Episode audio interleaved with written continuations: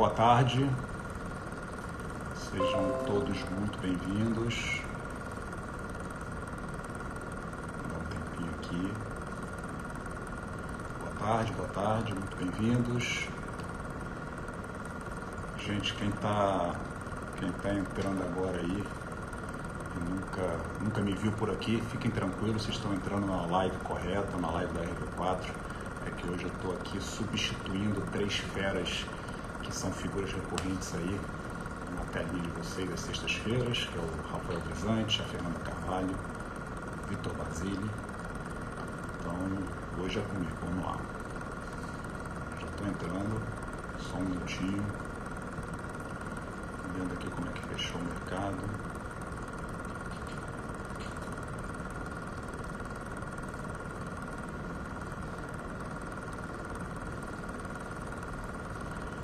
Gente, vamos lá.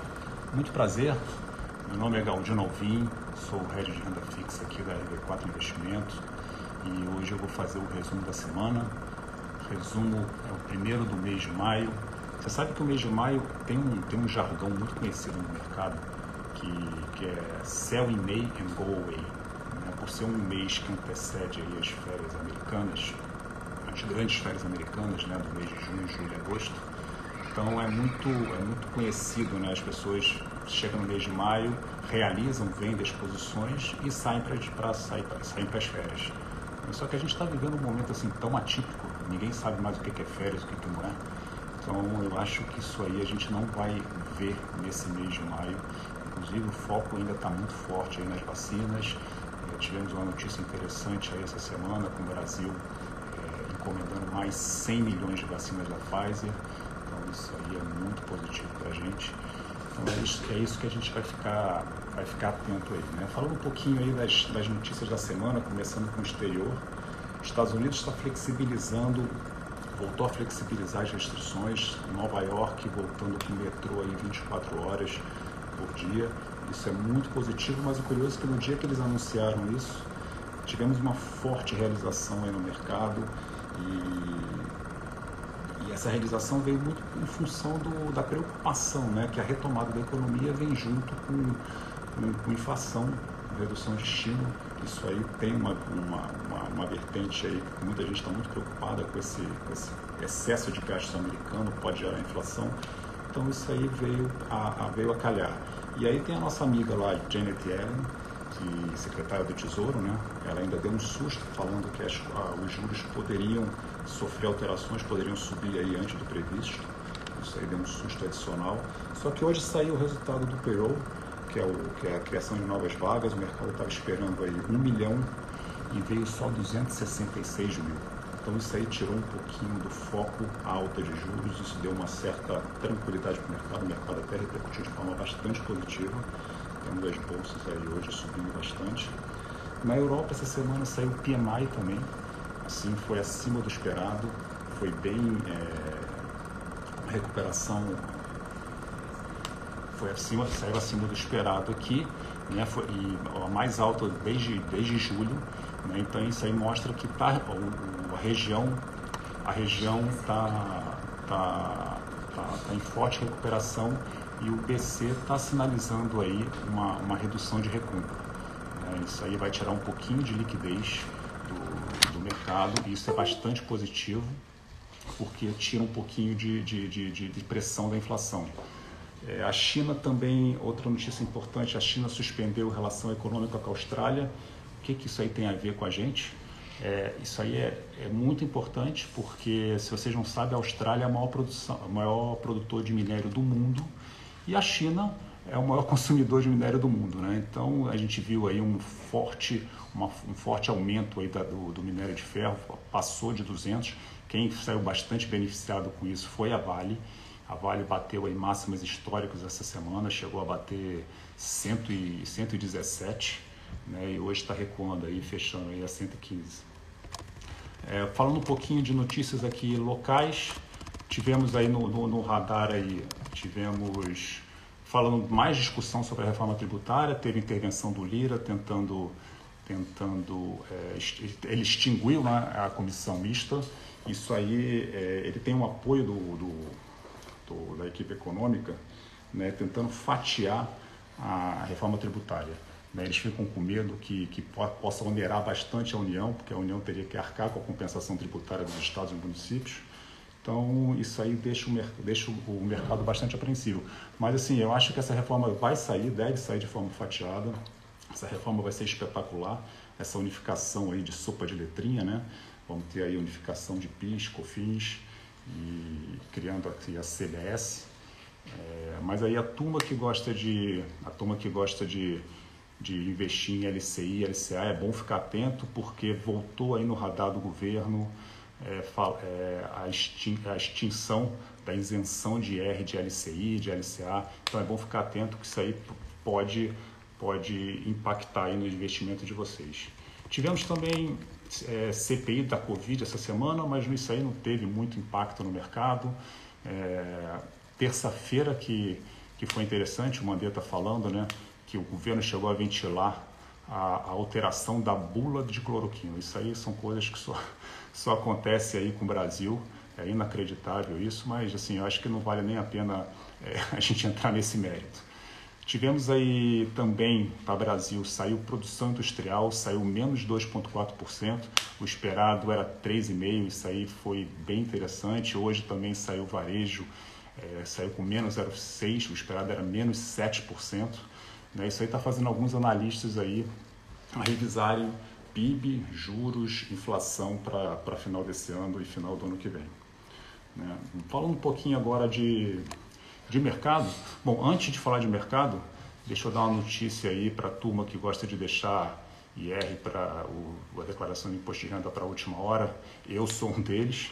Né? Se vocês acham que vai poder esperar até julho, não vai não. Isso aí, ontem o, ontem o Bolsonaro ele vetou o projeto que estendia a entrega até dia 31 do 7, então vai ser dia 31 de maio agora. Está aí logo em cima, o mês passa muito rápido, então fiquem atentos. Né? Falando agora um pouquinho de mercado. Bom, vamos lá. Bolsas no mundo essa semana teve, teve recuperação, fechou acima comparado com a semana passada, muito assim em função de, de expectativa aí de recuperação da economia. Isso aí está sendo muito positivo. O Brasil também surfou essa onda, fechando aí hoje a 122 mil pontos, também contribuído pela, pelo payroll, né, que eu avisei, que eu falei anteriormente. A XP ela está revisando é, o, a bolsa para o final do ano em 145 mil pontos. Tem um indicador que, que a gente usa muito para a bolsa, que é o price earning, né, que é o preço sobre o lucro. E elas, eles alegam que ela está abaixo da média. Por quê? Porque as empresas vêm lucrando bastante e o preço não está não tá correspondendo. Então, esse, esse, esse indicador está abaixo da média, eles acham que isso aí pode, pode recuperar. Falando um pouquinho da nossa moeda, nossa moeda aí deu um show essa semana. O mercado na semana passada estava por volta de 5,40, essa semana chegou a bater 5, quase 5,50 e está finalizando aí a semana 5,23. Né, eu acho que mesmo com essas desavenças políticas, esse impasse sobre, sobre a, a, a questão fiscal, eu acho que contra fluxo não há argumento. A gente tá, teve uma balança comercial excepcional os IPOs que vem acontecendo aí, isso aí também contribui para fluxo. Né? E, na minha opinião, eu acho que também teve um ajuste técnico. Eu tenho visto várias, várias, vários fundos aí que usam o dólar como instrumento de hedge. Né? Eles, compram, eles compram bolsa, ficam aplicados em juros e usam o dólar como carregar dólar, ficar comprado em dólar. O custo é baixo por causa da, da, da nossa Selic. Então, é, eles terminam usando esse instrumento como hedge tiveram que fazer um reajuste na carteira, teve um, um desmonte de posição, então isso aí também contribuiu para levar o nosso dólar aí fechando a semana 5,23. E agora eu vou deixar a última notícia aqui, que eu acho que é a mais importante da semana para falar agora, que foi o divórcio do Bill Gates. Tô brincando. Vamos lá, é falar sobre, sobre o cupom de quarta-feira. Saiu aí, o Banco Central subiu 0,75 e isso já era, já era esperado. O interessante é que eles sinalizaram aí que vai ter mais uma alta de 0,75. O discurso deles foi um discurso assim é, bem flexível, até porque eles acham que, que a expectativa de inflação está ancorada, né? então é, não deve, não deve ter muita surpresa. O que o mercado está esperando aí é, provavelmente a Selic no final do ano aí é 5,5. E aí você começa a ver as pessoas falando que a renda fixa ressuscitou. Gente, eu acho que a renda fixa nunca morreu, tá? A Selic, para mim, na minha opinião, ela é apenas um balizador de mercado. O que a gente tem que olhar mesmo é para a dinâmica da curva de juros. A gente tem muita oportunidade no mercado de renda fixa. A renda fixa ela não é fixa, ela é bem dinâmica. Um exemplo disso, no, no auge da pandemia no ano passado, as curvas de juros abriram demais. O título público, atrelado ao IPCA, pagando taxas super, super interessantes, quem comprou título público no, no auge da pandemia e vendeu é, no início desse ano teve ganhos bastante expressivos, acima de 20%. Tá? É, eu não vou ficar aqui dando nenhuma aula de, de, de, de curva de juros, mas só para vocês terem uma ideia, por exemplo, vamos supor que você entre num título, num título público aí a, prefixado a 10%, tá? E esse fluxo, e esse, e esse título, ele, ele, a taxa de, de juros fecha e cai para 8%. Como é que você faz essa conta? Rapidinho. Você leva esse teu fluxo, vamos supor, um, um título de 10 anos, você leva a 10% ao ano até 10 anos e traz a valor presente a 8%. Todo esse diferencial de ganho você ganha imediato na cabeça. Tá? Se você quiser saber mais sobre essa dinâmica e as oportunidades que a gente tem em renda fixa, fala aí com o teu assessor que a gente vai ter o maior prazer em ajudar vocês. Tá? É, recadinho rápido aqui, gente. Essa semana a gente teve uma live com a, com a analista de macroeconomia da XP. Foi na quarta-feira, foi fantástico. Quem tiver oportunidade, a gente falou sobre juros, sobre câmbio. Está gravado aqui no Instagram da, da, da RV4. Ontem a gente teve também uma live sensacional falando sobre previdência. Quem ainda tem um pouco de preconceito sobre previdência, eu tinha preconceito, vale a pena assistir. Está no YouTube, peça para o seu assessor te mandar o link, que é uma aula, foi incrível. Tá? E eu acho que é, gente, eu acho que é isso. É, eu acho que o recado da semana foi dado.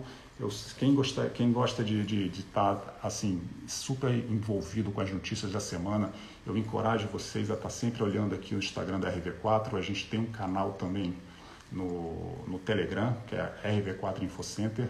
Vale a pena assistir, as notícias são sempre fresquinhas. Cara, a sensação que eu tenho é que o a pessoa que, que, que coloca as notícias lá só faz isso na vida porque é impressionante como elas estão sempre assim super atualizadas. Então, encorajo vocês a, a, dar uma olhada por lá, tá bom? Gente, espero ter ajudado vocês. Um bom final de semana. Tchau, tchau.